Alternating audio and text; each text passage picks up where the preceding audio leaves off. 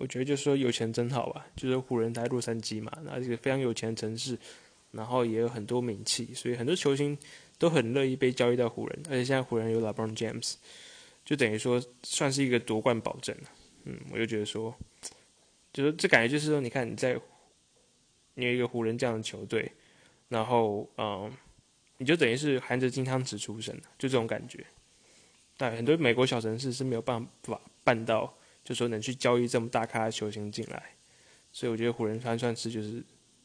这该怎么讲，就是呃天时地利人和吧。它本身又是一个非常具有球队历史的一个球队。